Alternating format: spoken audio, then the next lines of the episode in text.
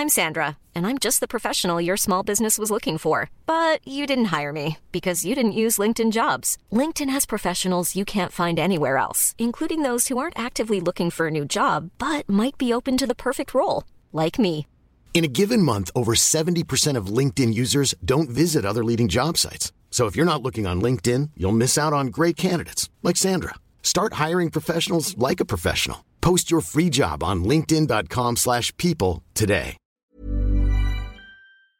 Unsere Welt ist auf dem Weg in das Zeitalter der künstlichen Intelligenz. In atemberaubender Geschwindigkeit verändert sich beinahe alles. Besonders in der Geschäftswelt ist die ungeheure Dynamik des Wandels spürbar. Die Unternehmen und die Menschen darin sehen sich vor vielen Unsicherheiten und Herausforderungen. Der Aufstieg der künstlichen Intelligenz bedeutet neuen Wettbewerb, eine Flut von Daten, aber auch sich verändernde Fähigkeiten und die sich daraus ergebende Notwendigkeit von Veränderungen in den Skills von Mitarbeitenden und der Leistungsfähigkeit der Unternehmen. Workday, die Enterprise-Plattform für Finanzen und HR, hat deshalb Innovation zum Prinzip gemacht. Viele BTO-Hörer erleben den Wandel aus nächster Nähe. Ihre Unternehmen sehen sich einem Ansturm von Veränderungen ausgesetzt, suchen nach Mitteln, um sich aus der Beschleunigungslücke zu befreien und haben Schwierigkeiten, Schritt zu halten. Oft sind die Lösungen kurzfristig und bruchstückhaft. Getrennte Systeme für die Finanz- und Personalabteilung oder die Aufrüstung veralteter Technologien sind häufige Beispiele dafür. Um Unternehmen jeder Größe bei der Bewältigung dieser Herausforderung zu unterstützen, verfolgt Workday den Ansatz permanenter Innovation. Denn nur so können Kunden Veränderungsprozesse anführen, statt darauf zu reagieren. Nur Workday verfügt über einheitliche Daten, die nahtlos über eine einzige Plattform fließen und ihnen die Möglichkeit geben, intelligente Entscheidungen zu beschleunigen, Chancen zu erkennen und Risiken zu mindern. Workday versetzt sie in die Lage, Modelle und Prognosen zu erstellen und schnell und zuverlässig zu handeln, dank Echtzeitdaten und einer zuverlässigen in die Plattform integrierten KI. Besuchen Sie workday.com und erfahren Sie, wie Sie Fahrt aufnehmen können bei Ihrer Reise ins Zeitalter der künstlichen Intelligenz.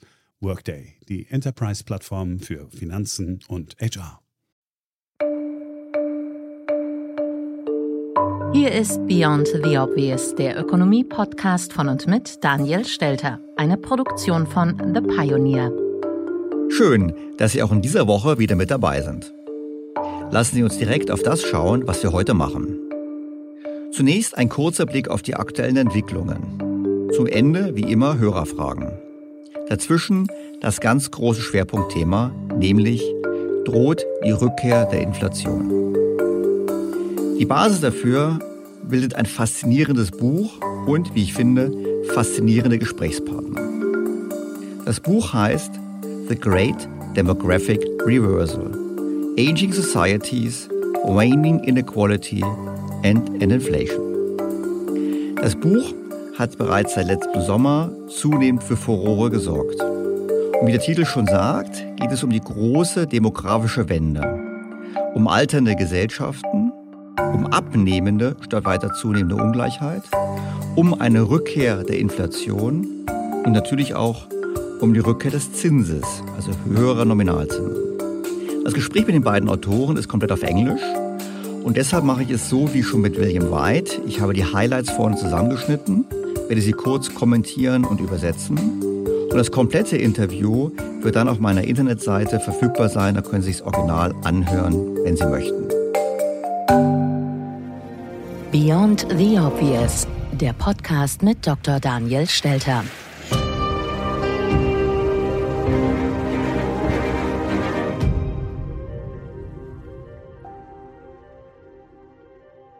Kommen wir zu den aktuellen Entwicklungen. Corona, Corona, Corona. Wir können es nicht mehr hören. Trotzdem habe ich mir in der vergangenen Woche einmal ARD extra angeschaut. Und da gab es eine Information, die mir in diesem Umfang noch nicht bewusst war. Nämlich, dass bei uns in Deutschland ja auch geforscht wird an Medikamenten gegen Corona oder an der Möglichkeit, bereits vorhandene Medikamente im Kampf gegen eine Corona-Erkrankung einzusetzen. Und da war ich schon erstaunt, was ich hören musste. Das Präparat Cenicreviroc wird eigentlich in der Leberforschung eingesetzt. Florian Kurt und sein Forscherkollege Frank Tacke gehen davon aus, dass es einen schweren Verlauf von Covid-19 verhindern könnte. Wenn es nach ihnen ginge, wären sie mit ihrer Studie schon viel weiter, denn bereits kurz nach Ausbruch der Pandemie hatten sie konkrete Ansätze, die nahelegten, dieses Medikament könnte einiges ändern. Im Mai bewerben sie sich für Gelder beim Bundesforschungsministerium. Aber Leider haben wir da die Förderung nicht erhalten und wir beide verstehen es ehrlich gesagt bis heute nicht, warum. Wir haben dafür auch keine inhaltliche Begründung bekommen, leider. Wir hätten uns gewünscht, dass in der ersten Ausschreibung, die zu Beginn der ersten Welle gekommen ist, tatsächlich mehr finanzielle Mittel zur Verfügung gestanden hätten. Ich glaube, dann wären wir jetzt einen Riesenschritt weiter, was die klinische Entwicklung von wirksamen Therapien angeht. Du, das kann ich natürlich im konkreten Fall nicht beurteilen, ob die Forschung Aussicht auf Erfolg hat oder nicht. Erstaunlich fand ich aber eine Zahl, die in dem Zusammenhang gesagt wurde.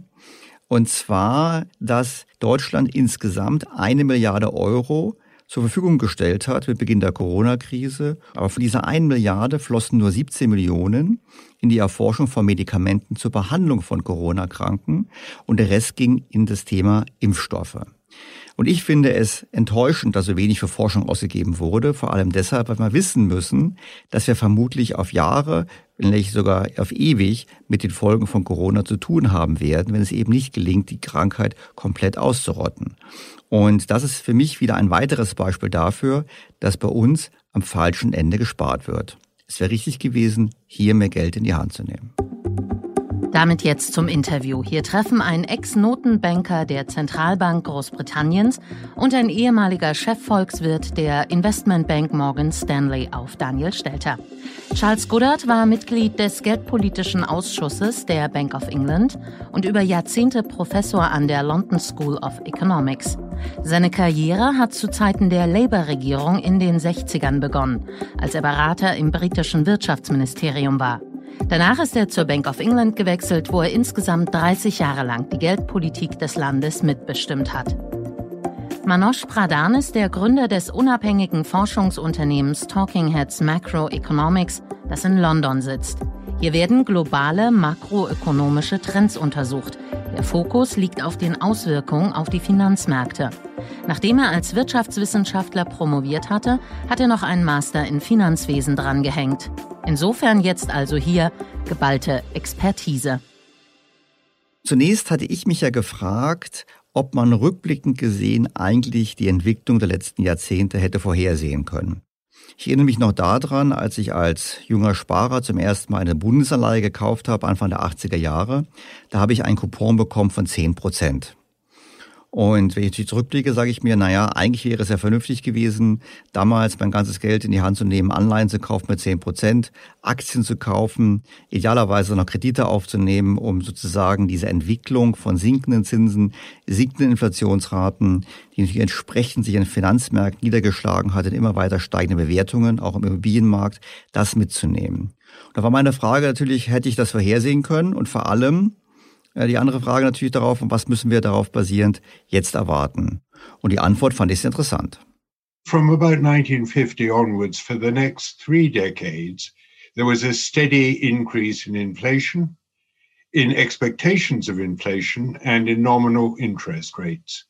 That peaked at the end of the 70s when Paul Volcker, with the support of Ronald Reagan and in the UK, Maggie Thatcher and Bundesbank in Germany, all succeeded in beating inflation. It was actually a quite difficult exercise, more difficult than those now in office actually remember clearly. And then, as you say, for the next 40 years from 1980 until the current period, interest rates, inflation, inflationary expectations have all come down. Also Charles Goodhart ähm, beschreibt hier genau dasselbe, was ich auch gesagt habe, nämlich, dass wir in der Tat nach einer Phase hoher Inflation eine Politik der Inflationsbekämpfung hatten, angeführt von der US-Notenbank unter Paul Volcker, von der Bundesbank, selbst der Bank of England. Und das hat eben zu hohen Zinsen geführt damals, aber dann eben auch den Startschuss gegeben zu dieser Phase, wo wir im Prinzip sinkende Zinsen haben und entsprechend eine positive wirtschaftliche Entwicklung. Es ging also darum, die Inflationsmentalität zu brechen. Das war die Zielsetzung der Politik, damals unter Paul Volcker, aber auch von der Bundesbank, selbst von der Bank of England. Und das war schwerer aus heutiger Sicht, als man denkt. Es war wirklich schwer, das damals diese Inflationserwartungen zu brechen. Und es hatte zu tun mit besserer Geldpolitik und vor allem hatte es zu tun mit einem Politikwechsel. Davor lag der Fokus darauf, über keynesianische Nachfragepolitik die Arbeitslosigkeit weiter zu drücken, und zwar unter die natürliche Rate. Das hatte nicht mehr funktioniert, führte zur Inflation und, wie Gotthard betont, es war sehr schwer, diese Inflationsmentalität zu brechen und setzt entsprechend radikale Maßnahmen voraus. Aber es war nicht nur die Geldpolitik, die dazu geführt hat, dass die Inflationsraten zurückgegangen sind. One of the points that we make in our book is that although a great deal of the return to low and stable inflation was due to better monetary regimes, it was also due to a background which was actually increasingly disinflationary. And that was largely due to globalization bringing a about a huge increase in the availability of labor to those who could move their employment from high to low wage economies, and to demographic forces leading to a very sharp increase, not only in the working age population, but in the proportion of that population who are actual workers, as the reduction in the birth rate and other factors led to a very considerable increase in the participation of women in the number of those actually at work. Their participation increased very sharply. Es war eben nicht nur die Geldpolitik, sondern eben auch die Demografie, die dieses disinflationäre Umfeld geschaffen hat. Das Umfeld sinkender Inflationsraten und letztlich auch sinkender Zinsen. Das lag zum einen an der Globalisierung, Markteintritt Osteuropas, Markteintritt Chinas, aber es lag eben auch daran, dass aufgrund der rückläufigen Geburtenzahlen mehr Frauen der Erwerbstätigkeit nachgehen konnten. Es gab einfach weniger abhängige Menschen relativ zu denjenigen, die sie ernähren, einfach deshalb, weil wir weniger Kinder hatten. Dies wirkte deflationär. Und wie gesagt, China spielte dabei eine wichtige Rolle. In 1990, China's share of exports in world trade was below 5%. By now, it's well above 25% and rising to about 30%. And the story of the rise of China is the most dramatic and most important economic development of the last 30 years. Lag der Anteil Chinas am Welthandel bei nur ungefähr 5 Prozent im Jahre 1990, liegt er nun bei über 25 Prozent. Und das war sicherlich die dramatischste Entwicklung in der Weltwirtschaft in den letzten 30 Jahren. Und darauf basierend habe ich dann gefragt, ob dann die Notenbanken sich richtig verhalten haben, ob die Notenbanken denn vor diesem Hintergrund nicht anders hätten agieren müssten. Und da ist die Aussage ganz klar, naja, rückblickend gesehen wäre es besser gewesen, ein tieferes Inflationsziel anzustreben, also 0% statt 2%. Aber hier ist es halt so, dass man es rückblickend immer besser weiß. I think that it would have been much better if the inflation target had been set at zero rather than 2%. But that is with the benefit of hindsight. And if you were sitting, as I was actually in New Zealand, when they were introducing the first inflation target at the end of the 1980s, we couldn't have foreseen the role of China. And at that time, I think 2% was actually about the right level to set it.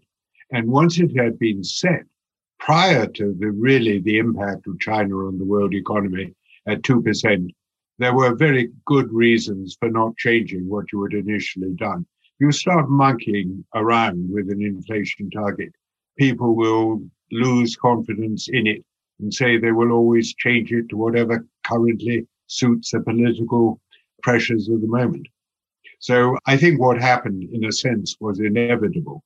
And I think that once the inflation target had been set at 2%, what followed was actually it wasn't too bad.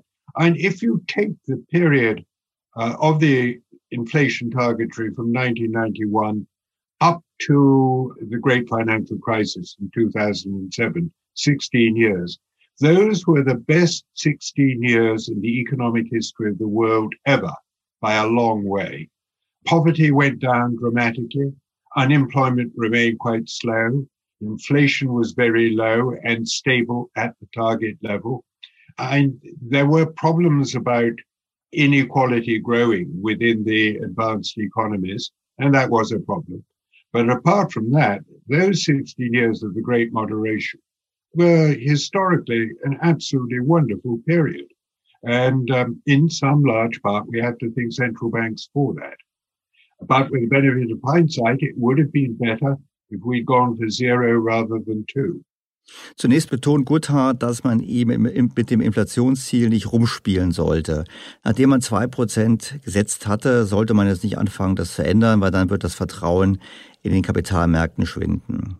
Er betont aber dann auch, dass es ja eine super Zeit gewesen ist zwischen 1990 und der Finanzkrise. Es waren 16 super Jahre mit der besten wirtschaftlichen Entwicklung in der Weltgeschichte. Die Armut ist weltweit zurückgegangen. Die Beschäftigung blieb hoch. Es gab geringe Inflationsraten. Es gab Nebenwirkungen. Die Nebenwirkungen waren eine zunehmende Ungleichheit innerhalb der Industrieländer.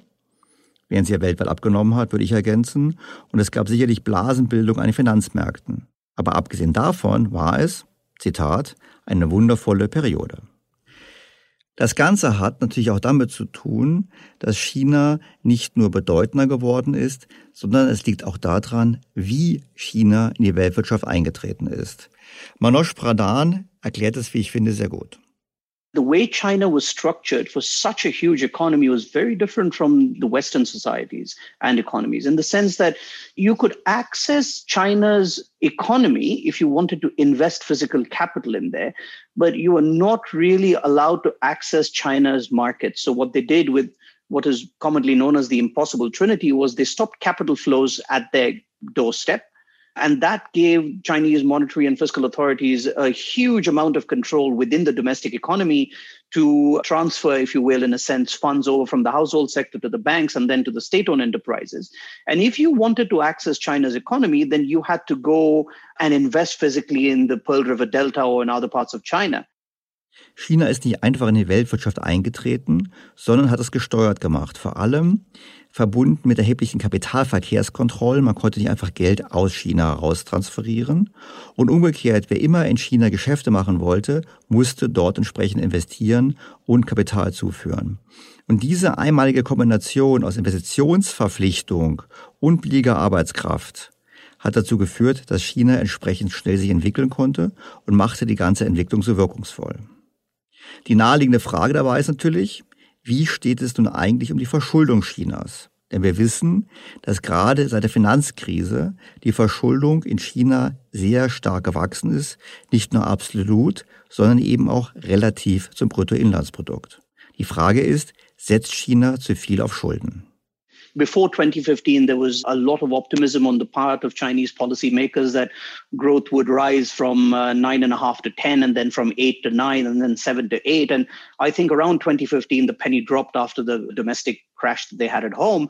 And since then, they have actually destroyed a huge amount of capacity in places like steel and other places where they had massive deflationary pressures building up. So they have fully realized that a lot of the physical capacity that they've built up and the debt that went to finance those capacities are going to produce no returns.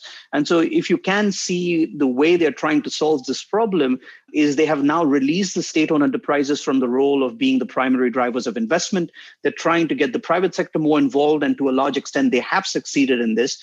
Not fully, because profitability still remains an issue. But I think the debt level story has been well understood and well absorbed, and they're trying to solve that with debt to equity swaps. It's not an easy story. But the bigger concern, as far as expectations is concerned, is that people still think that China is going to be a story of consumption led growth. That's the part that we don't see happening. When you stop accumulating capital so aggressively, the real demand for capital slows down, real productivity growth slows down, income growth slows down. So, what you get is a mathematical rebalancing away from investment to consumption, but consumption growth itself will remain subdued. So, you will start seeing much lower rates of growth, which will be mathematically dominated by consumption. But China's footprint in the global economy is going to get much flatter and for its own sake, much more stable. I think they're okay with that. Die entscheidende Erkenntnis hier ist folgende. Wir haben gesehen, dass die chinesische Führung im Jahr 2015 erkannt hat, dass die Abhängigkeit von Kredit und von Schulden nicht positiv ist. Und sie hat entsprechend gehandelt. Sie hat Überkapazitäten in einigen Märkten, konkret wird die Stahlindustrie erwähnt, reduziert. Sie hat angefangen, Verschuldung abzubauen und vor allem hat sie auch angefangen, sich zu verabschieden von dem Mantra des hohen Wachstumsraten. Das heißt, die Erwartung, die hier formuliert wird, ist die, dass China in Zukunft weniger wachsen wird und dass der Anteil der Konsumwirtschaft zwar zunehmen wird, aber nicht, weil der Konsum so stark wächst, sondern weil wir generell auf einer langsameren Wachstumsrate uns bewegen werden. Aus Sicht der Weltwirtschaft würde ich jetzt hier ergänzen, ist Folgendes relevant. Wenn China entsprechende Überkapazitäten abbaut, dann ist natürlich auch der deflationäre Druck dieser Überkapazitäten für China, aber auch für die Welt geringer. Und das passt dann bereits in das übergeordnete Thema, nämlich zur Rückkehr der Inflation. Ich habe dann nochmal nachgefragt, warum denn die Sparquote der Chinesen so hoch ist und ob nicht das doch dafür sorgen würde, dass in Zukunft die Nachfrage höher wäre. Auch da gab es eine sehr interessante Antwort. The savings rate have partly been a function of what they have been able to do with interest rates in the domestic economy. Because they were able to close off capital in the past they were able to move massive amounts of household savings into state-owned enterprises. And if you look at the chinese statistics the biggest savings in there were on the corporate sector by state-owned enterprises.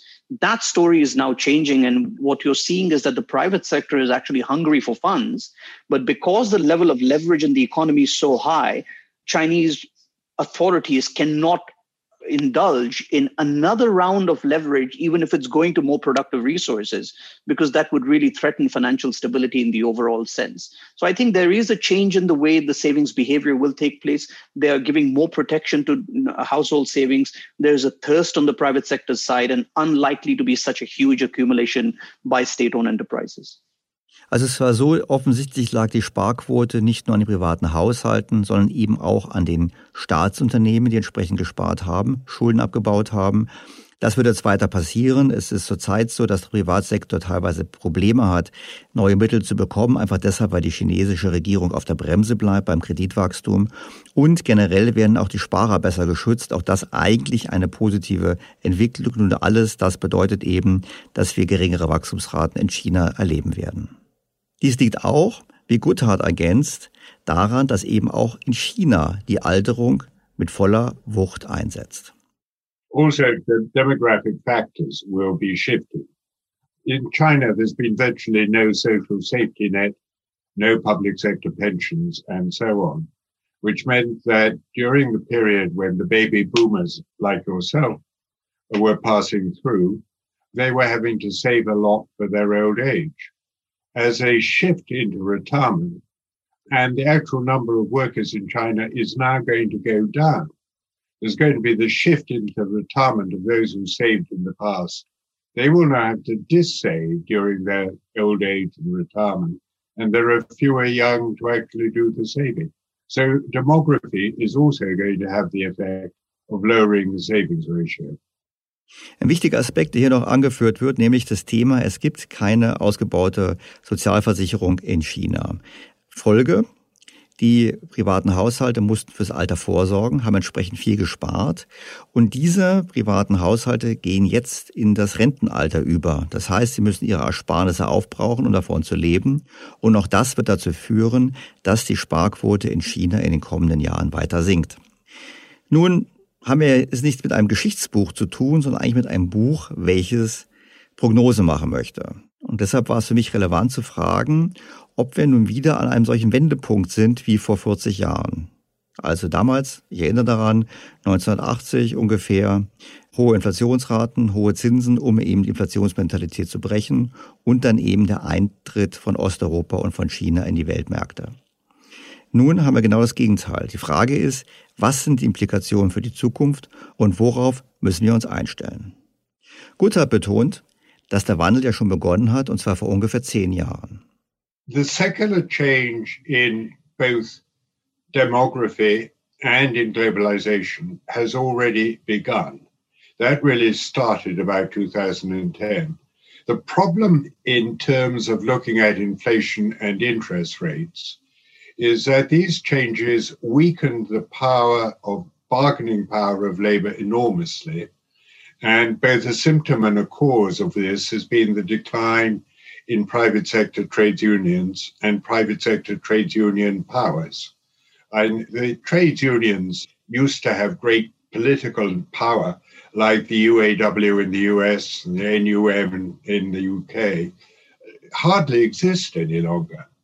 So that the bargaining power of labor has been trashed, particularly with the shift from manufacturing to services, which is again part of the globalization story. So it will take quite a long time before the trends in underlying trends in globalization and demography and the decline in supply of labor relative to demand strengthen the overall bargaining power of labor sufficiently to bring about a generalized increase in inflationary pressures and unit wage costs. Im Kern weist Guttert darauf hin, dass im Prinzip wir ja jahrzehntelang eine Abnahme von Gewerkschaftsmacht gesehen haben, von Arbeitnehmermacht. Und obwohl sich die Tendenzen jetzt umdrehen, dauert es einfach sehr lange, bis sich diese Macht wieder aufbaut. Und deshalb sagt er, der demografische Wandel wird zweifellos die Arbeitnehmer wieder stärken und damit auch zu einem Anstieg der Löhne führen. Aber es dauert, bis wir das sehen und es dauert dann auch, bis es sich in Inflationsraten niederschlägt. Das heißt, es ist eine Entwicklung, die schon läuft, die wir nur noch nicht wahrgenommen haben. Generell ist es mit dem Timing so ein Problem. The greatest problem in all this is timing.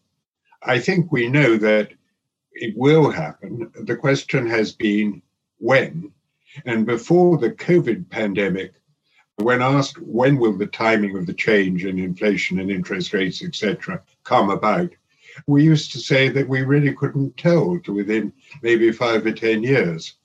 But we feel that the effect of the COVID pandemic is actually likely to speed things up for a number of reasons. And we think that there will be a short term blip in inflation, that this may be strong enough to unhinge inflationary expectations, at least to some extent, that when inflationary expectations change, the underlying shift in the bargaining power of labor and the shift in supply may well occur rather faster than we'd been previously thinking.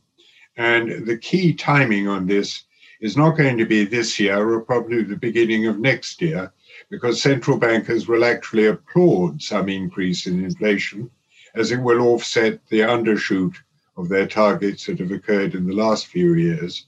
The question really will be by the end of 2022 and the beginning of 2023, will inflation go back to the very low levels of the last few years, or will it stay considerably higher?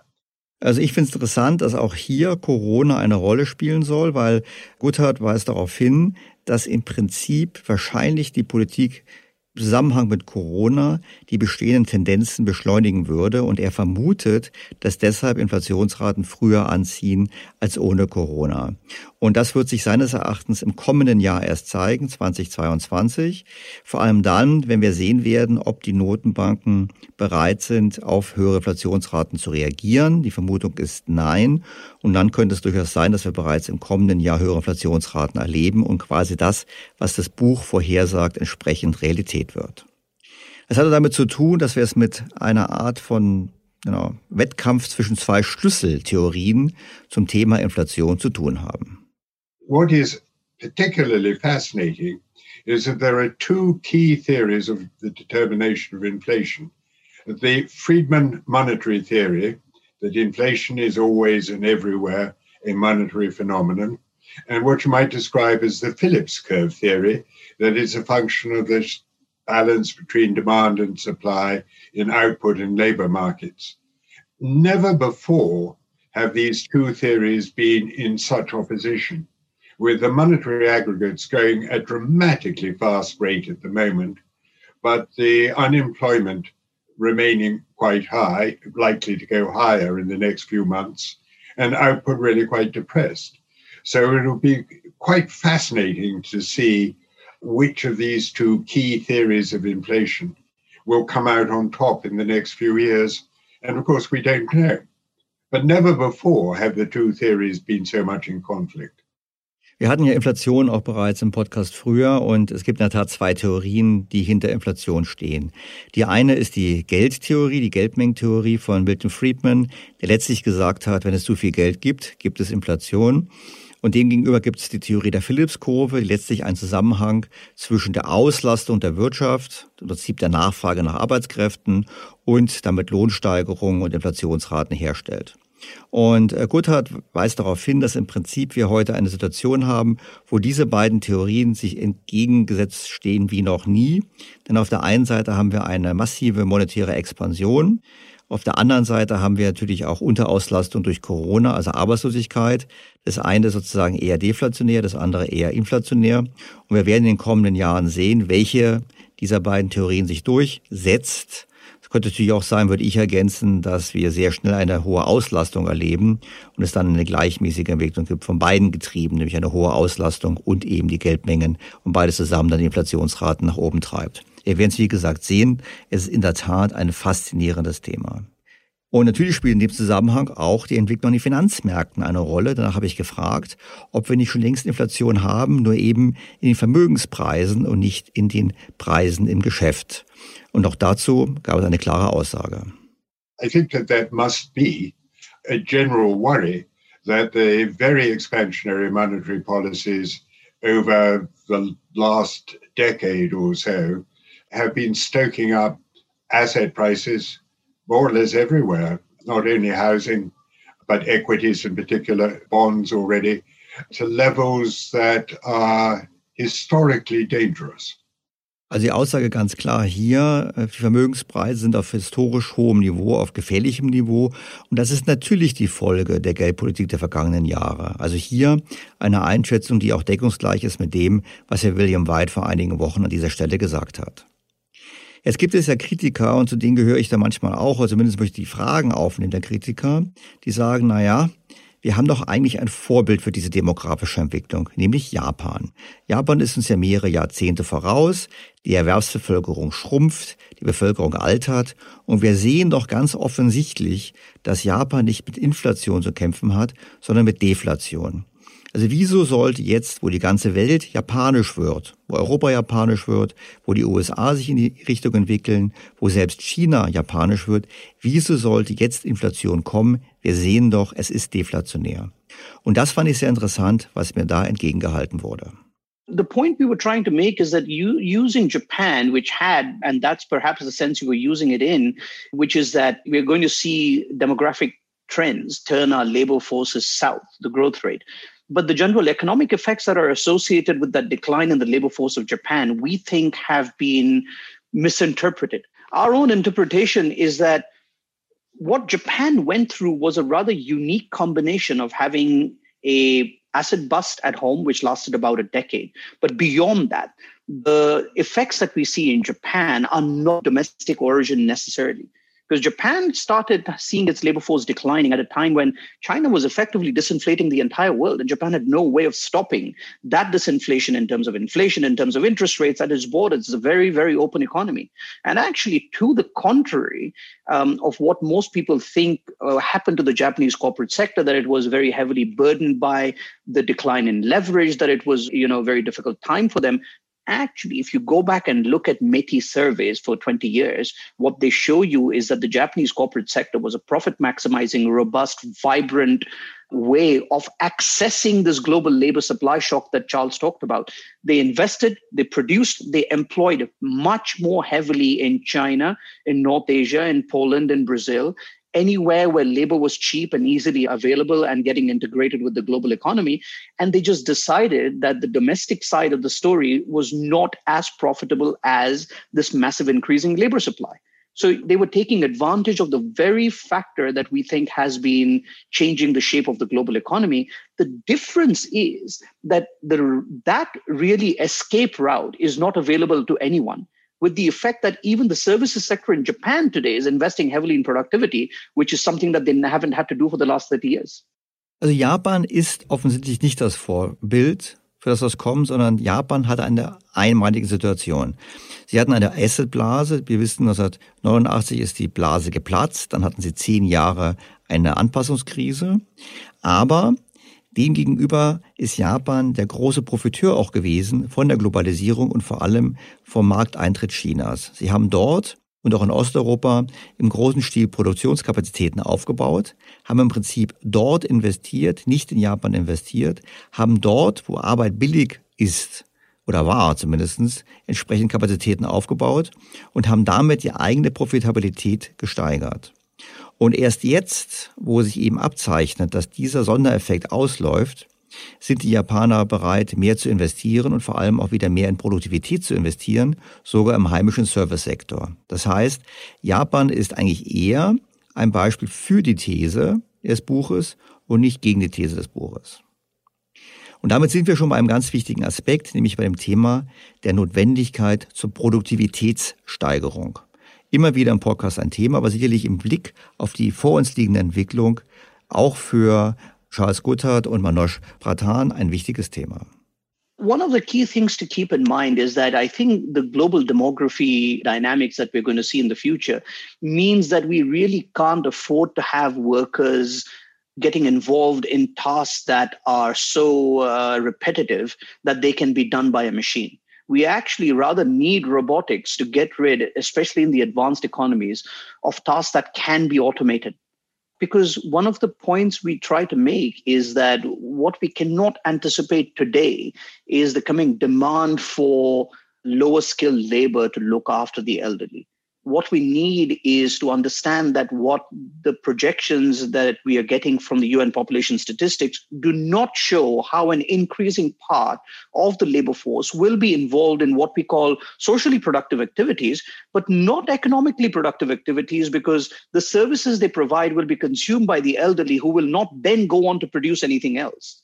So the shortage of labor in that area that we will need to fill needs to come from somewhere. And if immigration is very difficult in the current political climate, then we absolutely need automation to reduce some of the jobs in other parts and allow that reallocation of labor to flow towards looking after the elderly. Also er macht hier einen ganz wichtigen Punkt bezüglich der Wirkung der alternden Gesellschaft auf die Nachfrage nach Arbeitskräften. Weil wir werden mehr Menschen brauchen, die sich eben um die Pflege und Versorgung von älteren Menschen kümmern. Und ähm, er sagt, letztlich können wir das nur so bewerkstelligen, dass wir in anderen Sektoren der Wirtschaft entsprechend die Produktivität durch Automatisierung, durch den Einsatz von Robotern steigern. Das heißt, wir werden überproportional produktiv, in den anderen Sektoren, um Personal freizusetzen, um ungebildetes Personal auch freizusetzen für die Tätigkeit der Versorgung und der Pflege von alternden Menschen. Ich finde es sehr spannend. In meinem Buch habe ich übrigens ja ein bisschen anders argumentiert. Ich habe gesagt, wir sollten auch versuchen, im sozialen Bereich Produktivitätsreserven zu heben. Aber es leuchtet mir schon ein, dass sicherlich es sehr wenigen Menschen gefallen wird, so wie den Japanern, mit Robotern zu tun zu haben im Altersheim. Ich meine, in Japan, das ist meine Ergänzung noch, wird in der Tat daran gearbeitet, dass Roboter im Altersheim diese Tätigkeiten mit übernehmen. Ich glaube nicht, dass das weltweit äh, eine große Zukunft haben wird. Vor dem Hintergrund in der Tat der Ansatz. Wir haben den hohen Druck, die Produktivität in vielen Bereichen zu steigern, um diese Aufgabe wahrnehmen zu können. Noch kommen wir zurück zu den makroökonomischen Implikationen. Die wichtige Frage, die hier immer gestellt wird, ist neben der Inflation natürlich auch die Frage, was wird der demografische Wandel für die Zinsentwicklung bedeuten? Wir kennen die Theorie, dass natürlich die Tatsache, dass so viele Menschen gespart haben fürs Alter, der Ersparnisüberhang, dass dieser Ersparnisüberhang dazu geführt hat, dass die Zinsen gesunken sind, dazu geführt hat, dass die Vermögenspreise gestiegen sind. Und wenn wir jetzt davon ausgehen, dass eben die Entwicklung der letzten 40 Jahre sich umdreht und wir wieder eine Zunahme haben der abhängigen Menschen, die von weniger erwerbstätigen Menschen ernährt werden müssen, dann muss das natürlich auch im Zusammenhang mit einem Endsparen der alternden Gesellschaft zu höherem, zu höherer Nachfrage nach Kapital oder gleichzeitig geringerem Angebot von Kapital durch Entsparen führen. Also schauen wir mal, was das Ganze für die Zinsentwicklung bedeutet. We think that at any rate outside of the euro area, where the ECB is protected by treaty, there will be great pressure from the politicians on central banks to hold nominal interest rates very low and not to raise them as inflation starts coming back, which would mean that real interest rates at the short end would remain very low or perhaps even fall further, though the yield curve would, under these circumstances, steepen quite strongly unless, of course, there's political pressure even further for yield curve control. And in either case, holding real interest rates down in this way, particularly with yield curve control, would add yet further to monetary growth and the likelihood that inflation will expand even faster. The only way I'm afraid in, to square circle is that we could have considerably higher taxation. And one of the consequences of the our projections is that in order to stabilize inflation, stabilize debt and deficits, at the same time as looking after the old reasonably generously, there is probably no alternative but considerably higher taxation. But that is so politically unpopular that that is one reason why we think that the political optimal in future decades will again be somewhat faster inflation. The nicest way to deal with debt is to grow out of it. But the point is that the slowdown in the growth of the number of workers means that growth will slow towards the Japanese level unless we have a productivity miracle. And we do think that productivity will rise as there is more onshoring instead of offshoring. And that in order to maintain profitability at home, businessmen will be forced to try to raise productivity to hold down unit labor costs. But we doubt again whether productivity will rise sufficiently to enable growth, even to maintain the relatively sluggish levels of the last decade. Also die Zinsen werden also steigen, aber die Vermutung, die hier formuliert wird, ist, dass die Notenbanken sich dagegen stellen werden. Sie werden also versuchen, die Zinsen möglichst lange tief zu halten. Die Vermutung wird zwar geäußert, dass es für die Eurozone nicht zutrifft, da kommen wir gleich noch drauf, habe ich nochmal nachgefragt. Aber im Prinzip die Aussage hier, die Notenbanken werden versuchen, die Zinsen tief zu halten. Sie werden versuchen, auch die Zinskurve zu definieren. Also Zinskurve damit ist gemeint, das Verhältnis von Kurzfrist- zu Langfristzinsen zu steuern und sozusagen nicht den Kapitalmärkten zu überlassen. Und all das wird natürlich dazu führen, dass die Inflationsrate noch mehr anzieht. Die Alternative zu höherer Inflation wäre eine deutlich höhere Besteuerung. Denn damit könnte man die Schulden stabilisieren, man könnte auch die Alten versorgen. Aber das ist politisch nicht unbedingt populär. Und deshalb ähm, glaubt eben Gotthard hier, dass die Politik am Ende sich eher für den inflationären Weg entscheiden wird. Am schönsten wäre es, und das wissen wir ja aus vergangenen Podcasts natürlich, wenn wir mehr Wachstum erzielen könnten. Doch auch hier ist er skeptisch, weil zum einen das geringere Wachstum der Erwerbsbevölkerung bzw. Schrumpfen der Erwerbsbevölkerung wie in Japan nur zu geringe Wachstumsraten zulässt und zum anderen die Produktivität zwar deutlich steigen wird, einfach deshalb, weil Personal und Arbeit teurer wird, aber sicherlich nicht in so einem erheblichem Maße, wie es nötig wäre, um alle Probleme zu lösen. Das heißt, Steuern wären die Alternative. Da sie vermutlich in dem Umfang nicht durchzusetzen sind, wird man eher den inflationären Weg gehen. Und dazu gehört eben auch, dass man versucht, die Zinsen möglichst lange unter dem eigentlich erforderlichen Niveau zu halten. Und die Kapitalmärkte, die scheinen das bereits zu ahnen. Sagt Manoj Pradhan. If you look at markets themselves, I think there is a grudging willingness to at least think about inflation right now. There are two or three simple points to make here. Number one, the major concern that both Charles and I have is that the signal from the market needs to be taken with caution around structural turning points. So most people look at 10 year, 20 year, 30 year yields and they say, look, we're just not seeing any sign of inflation anywhere. But if you look at the mirror image of that in the 1980s, the 10 year, 20 year, and 30 year yields were telling you that interest rates would remain at 8 and 9% for the next uh, few decades. And that was completely wrong. So using that is almost a self fulfilling prophecy to be surely wrong if we turn out to have some credibility in our thesis. Second is if you look at the break even curve, which is the difference between nominal interest rates and inflation linked bonds that break even inflation curve is showing you rates that are higher everywhere than nominal interest rates.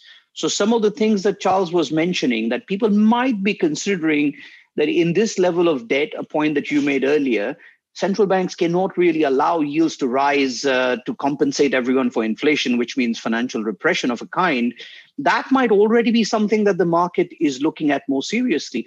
But the biggest issue, where you're right, is that if you start allowing interest rates to rise uh, because inflation is rising, the effect on financial stability, not just in equity prices, but also in the borrowing binge that we have undertaken in government finance and in housing, they are certainly at risk. And we have a very difficult task ahead of us, uh, which I think central banks will really have to work uh, hard to earn their salaries. ist scheinbar für die Kapitalmärkte natürlich schwer, Wendepunkte zu erkennen. Also er erklärt, wie eben in den 80er Jahren die Erwartung war, dass die Zinsen ewig so hoch bleiben würden, bei 10 Prozent und mehr. Das blieben sie ja bekanntermaßen nicht. Und wie man heute sicherlich leichter zu kommen kann und kann sagen könnte, ja, die Zinsen bleiben ewig tief.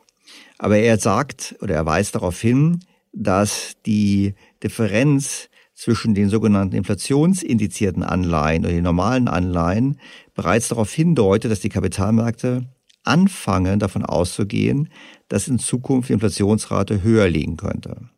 Und dies auch, weil ja nicht nur wir hier dem, dem Podcast die einzigen sind, die wissen, was passiert, sondern eben viele auch sehen, dass die Notenbanken letztlich angesichts der hohen Verschuldung und angesichts der Vermögenspreise in dem Dilemma sind, dass sie die Zinsen nicht steigen lassen können, wenn sie nicht sofort ein Problem mit der Finanzstabilität haben wollen. Das heißt, sie sind eigentlich dazu verdammt, die Zinsen tiefer zu halten aus Gründen der Finanzstabilität, damit aber die Grundlage zu legen für höhere Inflationsraten.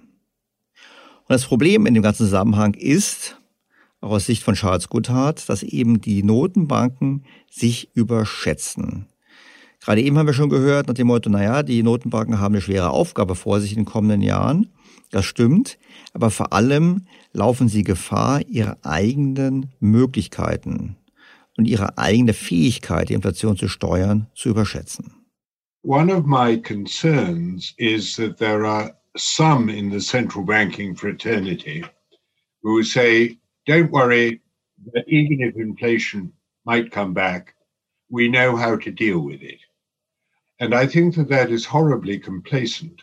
The reason I think that it's horribly complacent is that the effort and courage that Volcker had to show in 1979, 80, 81, and Reagan as well, was really quite remarkable. And the amount of debt both public and private, at the end of the 70s and beginning of the 80s was probably not more than about a third in relationship to GDP of the level now. So if there were problems uh, of financial stability, and remember that the Volcker shift in 79 led to the Mexican, Argentinian, and Brazilian crisis, which was the most severe financial crisis really of the post-war period up until the great financial crisis itself. And in that period, virtually all the major city center banks in New York and elsewhere were actually on a mark to market basis, they were insolvent. So that it was a period of great financial danger, 1979, 1982. And the underlying situation now, because of the greater debt and the greater leverage around, is much, much worse. So that the idea that if inflation should rise, it's not going to be difficult to hit it on the head again. When I hear that, I feel it is wildly and dangerously complacent. Tja, die Notenbanken also überoptimistisch bezüglich ihrer Fähigkeiten, mit Inflation umzugehen. er weist halt darauf hin, dass sobald Inflation hoch ist, dass man dann eben mit harten Maßnahmen eingreifen muss, mit starken Zinserhöhungen heißt es übersetzt. Und das hat immer negative Nebenwirkungen. Und zwar damals schon, vor 40 Jahren, als hat es zu Finanzkrisen geführt. Man denkt an die Mexiko-Krise, wo, so die Aussage, die meisten Banken in New York eigentlich pleite gewesen sind. Das heißt, wenn man anfängt in einer hochverschuldeten Welt wie heute das zu machen, sind die Risiken noch viel größer und diese werden von den Notenbanken entsprechend unterschätzt. Übersetzt für mich heißt das, die Gefahr, dass die Inflationsrate eben schneller steigt und vor allem mehr außer Kontrolle gerät, als die Notenbanken es einräumen, ist deutlich höher als allgemein gesehen, einfach aufgrund der Tatsache, dass wir uns gar nicht mehr leisten können, höhere Zinsen zu haben wegen der hohen Verschuldung. Ich habe dann noch gefragt, wieso er zu der Aussage gekommen ist, dass die Eurozone stabiler wäre als die anderen Währungsräume. Denn die Eurozone ist ja bekanntermaßen auch mit hohen Schulden versehen und die Notenbank interveniert entsprechend. Insofern war die Frage da, ob nicht der Euro in so einem Szenario, wo die anderen eben Inflationsraten zulassen und die Zinsen tief halten, ob dann der Euro nicht aufwerten würde, was die Probleme hierzulande oder in der Eurozone generell erhöhen würde. Und da kam eben die Antwort, dass er sagt, na ja, die Amerikaner beginnen bereits viel aggressiver zu sein und der Euro wertet bereits auf. I think that the point that you're making is already starting. It's already the case that the US is much more expansionary, both fiscal and monetarily, than the Eurozone on both fronts. That means that the euro has been appreciating, and that's another problem with the eurozone. So that the eurozone is much more likely to have price stability, but is much less likely to have much growth over the next uh, few years than the US. There is the really polar distinction between the two. So, what you point out is already in motion. The question then is if that situation is not sustainable, what gives? How does what is not sustainable, how does that, how does that play out?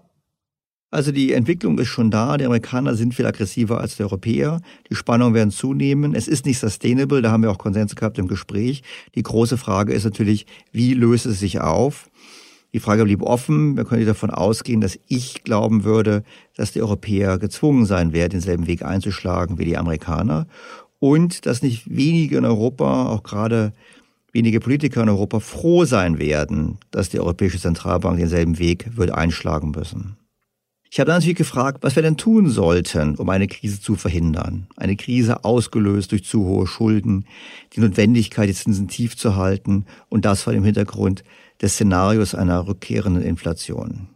It's not going to be easy. And I think one of the things that we have to do, and fairly quickly, is to think what additional forms of taxation will help to stabilize the fiscal position for the public sector and have the minimal effect on growth, on economic distortions, and on social attitudes towards fairness. If we're going to avoid inflation, I think we're going to have to have much higher taxation. The question is what kinds of taxation? How do we bring them in? Can you politically bring in higher taxation at a time when the mainstream is saying, don't worry about debt, don't worry about deficits, interest rates are going to remain low forever? Uh, the problems underlying problems of demography are for another decade. Let's close our eyes and plow on regardless. I think at the very least, those in power ought to be thinking about what tax rates need to be increased, how and when. Die Antwort ist erneut, wenn wir die Krise verhindern wollen, müssten wir in der Tat höher besteuern. Wir müssen aber so höher besteuern, dass das Wachstum nicht hemmt, dass es Investitionen nicht hemmt und dass es als gerecht empfunden wird. Und es klingt durch, dass die Hoffnung, dass die Politik diesen Weg beschreiten wird, nicht besonders ausgeprägt ist. Einfach deshalb, weil man auch sagen kann, na ja, es dauert ja noch zehn Jahre, bis die Demografie zuschlägt richtig. Und wir haben doch gerade sehr tiefe Zinsen, wir können es doch hoch verschulden. Und der Mainstream, wie es so schön formuliert wird, der ist ja dafür zu sagen, lasst uns doch mehr Schulden machen, die Schulden spielen keine Rolle. Ein Fehler, Charles Goodhart wäre für eine höhere Besteuerung, aber die Frage ist, ob das wirklich kommen wird. Politiker sollten darüber nachdenken, seiner Ansicht nach. Ich würde vielleicht ergänzen, dass natürlich in Deutschland das Thema ein bisschen anders ist, nachdem bei uns eben die Verschuldung eine deutlich tiefere ist als in anderen Ländern. Und vor dem Hintergrund sollten wir immer unsere Politik natürlich immer abstimmen im Kontext der Eurozone. Auch das war schon Thema des Öfteren in diesem Podcast.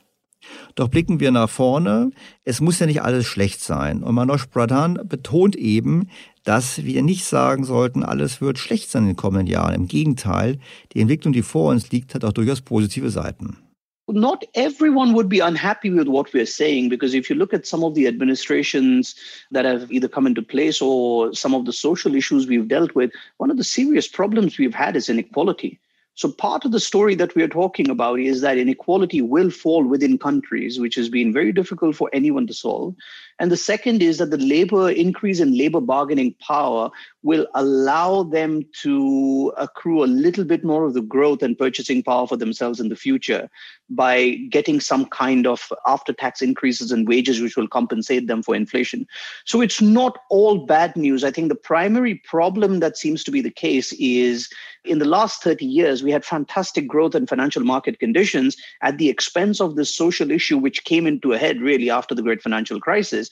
But if that's going to move some of the other way, it's partial compensation in a social sense for the loss of economic momentum, for this change in the growth mix, and partly policymakers. If you look at uh, statements coming out of uh, the Federal Reserve uh, from the European Central Bank, they are paying far more attention to ESG issues, to issues of uh, social importance. And that may be something that does help mitigate some of the issues that will come up on the economic and financial side. It's possible. Also der positive Ausblick ist, die Umkehrung einiger Entwicklungen hat ja Vorteile. Wir werden eine Abnahme haben der Ungleichheit, wir werden steigende Reallöhne, Nachsteuerreallöhne haben für die Arbeitnehmer aufgrund der steigenden Macht, die die Arbeitnehmer wieder haben aufgrund der demografischen Entwicklung. Realwirtschaft wird wieder mehr an Bedeutung gewinnen, verglichen mit den Finanzmärkten. Also alles das eigentlich ein positives Bild, was man malen kann für die kommenden Jahre. Und darüber sollten wir uns auch freuen. Die Frage wird natürlich sein, wie der Übergang sich darstellt von heute zu morgen. Und das wird sicherlich nicht ganz friktionslos ablaufen. Doch bevor wir dazu kommen, war meine Frage an die beiden, was denn so sein wird, wenn man in 40 Jahren zurückblickt. So wie ich jetzt festgestellt habe, dass ich vor 40 Jahren nicht richtig erwartet habe, was kommt. Was sollte ich denn jetzt für die kommenden 40 Jahre erwarten? Wie können wir uns darauf einstellen? Was wird das Umfeld sein?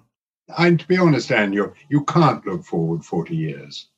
And the idea that you can have any kind of sensible, let alone rational, expectations about what the world will look like in 2060, I don't think that you can do this. I think that our point is that over the next 25 years, we're going to find a restoration of the kind of problems that we had in the 1970s, and in many ways worse because for reasons that were straightforward at the time, we have run such low interest rate policies that we're entering the next 25 years with an enormous accumulation of debt. And that is going to make the next 25 years, with the reversal of the beneficial effects of globalization and demography on our economies, it's going to be a great deal harder and the problems of policy are going to become much more severe, particularly for central banks, than they have been in the last 30 years since we got central bank independence in 1990. I've said in public in several times that the last 30 years were the glory years of central banking. And uh, they were very enjoyable for central banks. The next 30 years are going to be extremely more difficult. Also 40 Jahre wollte er sich nicht festlegen, aber er meinte, die kommenden 25 Jahre werden sehr ähnlich sein wie die 70er Jahre. Die Probleme werden zurückkommen, also schwaches Wachstum, eher Inflation.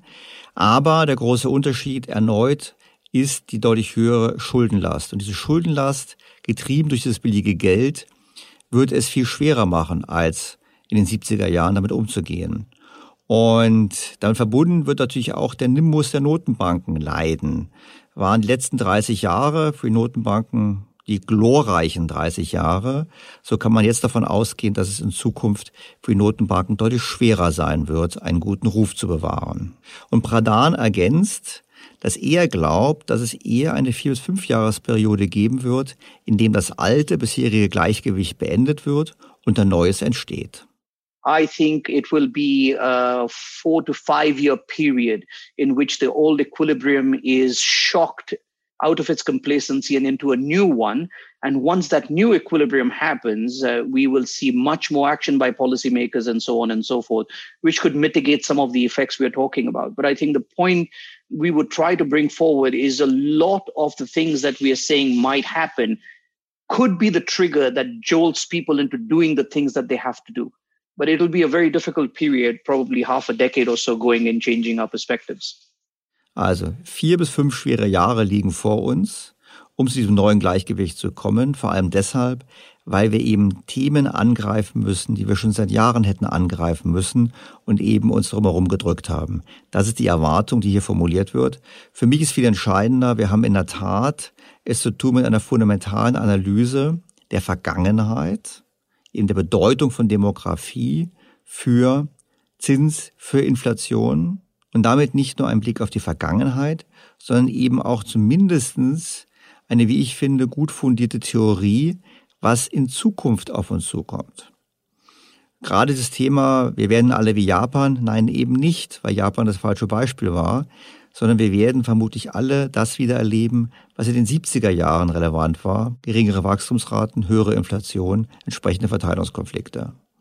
Und in der Tat, gegeben die hohe Verschuldung, haben wir eben das besondere Dilemma, dass die Notenbanken nicht so agieren können, wie sie sollten.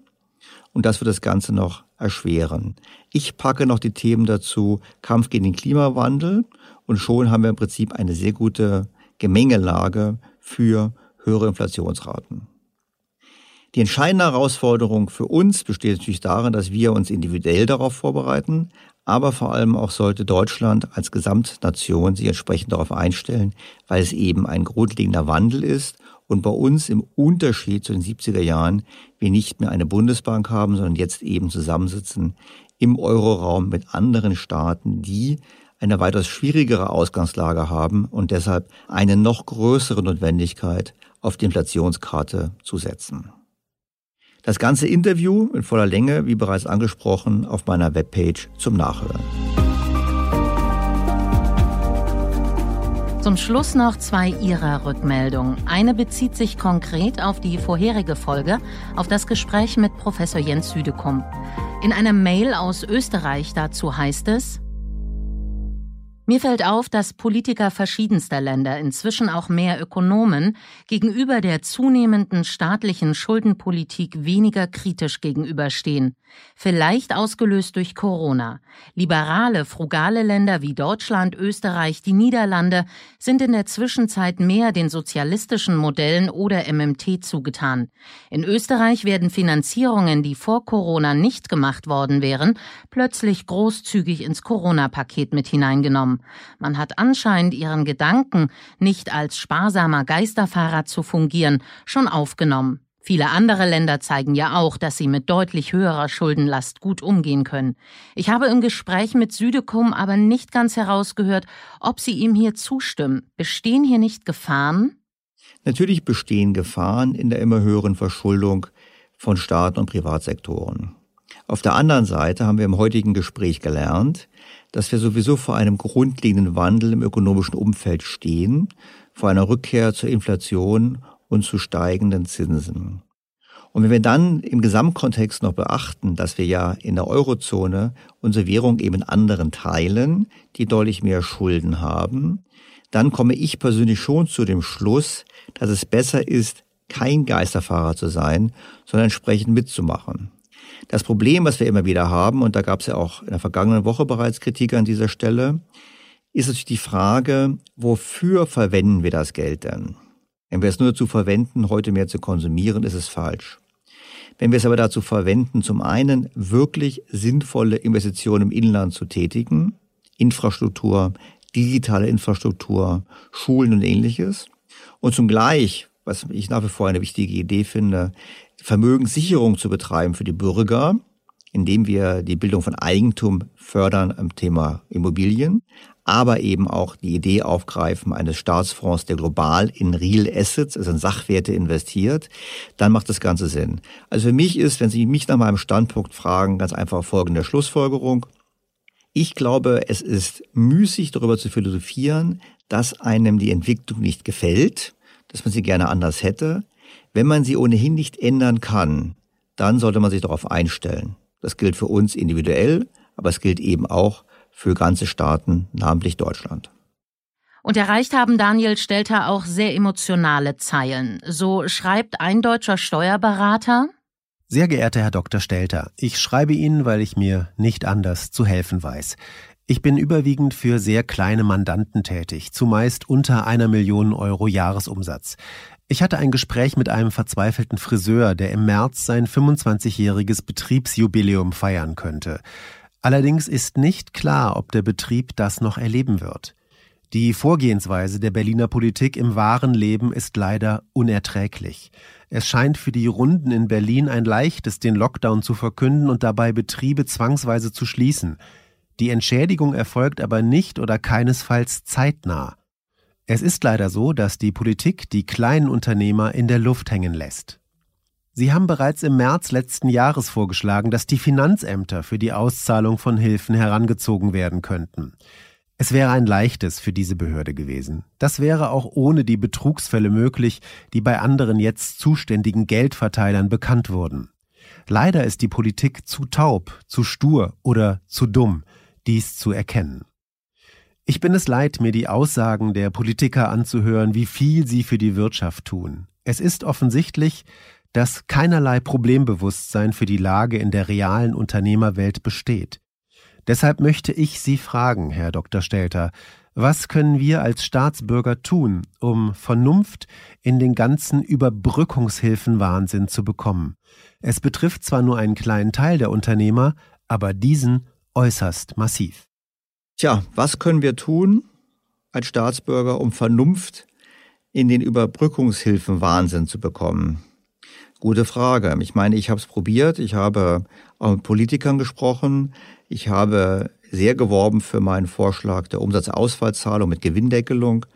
Ich glaube mittlerweile, die Politik äh, möchte einfach auf allen Gebieten immer eine Einzelfallregelung bewirken und verfängt sich damit zunehmend in der eigenen Komplexität. Das ist das, was hier passiert. Wir können nur gemeinsam appellieren, schreiben wir unseren Bundestagsabgeordneten, weisen wir sie darauf hin, dass es bessere Wege gibt. Aber mittlerweile muss ich sagen, dass ich die Frustration des Hörers sehr gut nachvollziehen kann. Es ergeht mir ähnlich. Damit endet die heutige Ausgabe dieses Podcasts. Informationen zum Nachlesen und auch das komplette Interview mit Charles Goodhart und Manoj Pradhan im Original finden Sie auf der Website von Daniel Stelter, think-beyondtheobvious.com. Dort haben Sie auch die Möglichkeit, Fragen und Rückmeldungen zu diesem Podcast zu hinterlegen. Ja, vielen Dank, dass Sie auch in dieser Woche wieder mit dabei waren. Ich hoffe, Sie hatten so viel Spaß an dem Gespräch wie ich, weil ich fand es ausgesprochen interessant, diese Perspektive nochmal genauer zu beleuchten. Ich freue mich auf das Wiederhören in der kommenden Woche. Ich verspreche Ihnen schon jetzt, es lohnt sich. Und in diesem Sinne, alles Gute, Ihr Daniel Stelter. Beyond the Obvious, der Podcast mit Dr. Daniel Stelter.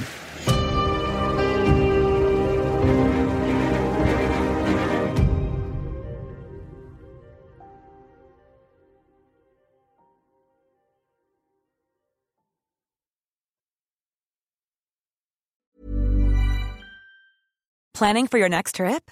Elevate your travel style with Quince. Quince has all the jet setting essentials you'll want for your next getaway, like European linen, premium luggage options, buttery soft Italian leather bags, and so much more. And is all priced at 50 to 80% less than similar brands. Plus, Quince only works with factories that use safe and ethical manufacturing practices. Pack your bags with high-quality essentials you'll be wearing for vacations to come with Quince. Go to quince.com slash pack for free shipping and 365-day returns. Was ist noch besser als ein guter Plan? Die Möglichkeit, ihn zu ändern. Mit integrierter KI bietet Workday kontinuierliche Innovationen, die Ihnen helfen, agil zu bleiben, egal was passiert. Workday, the finance and HR system for a changing world.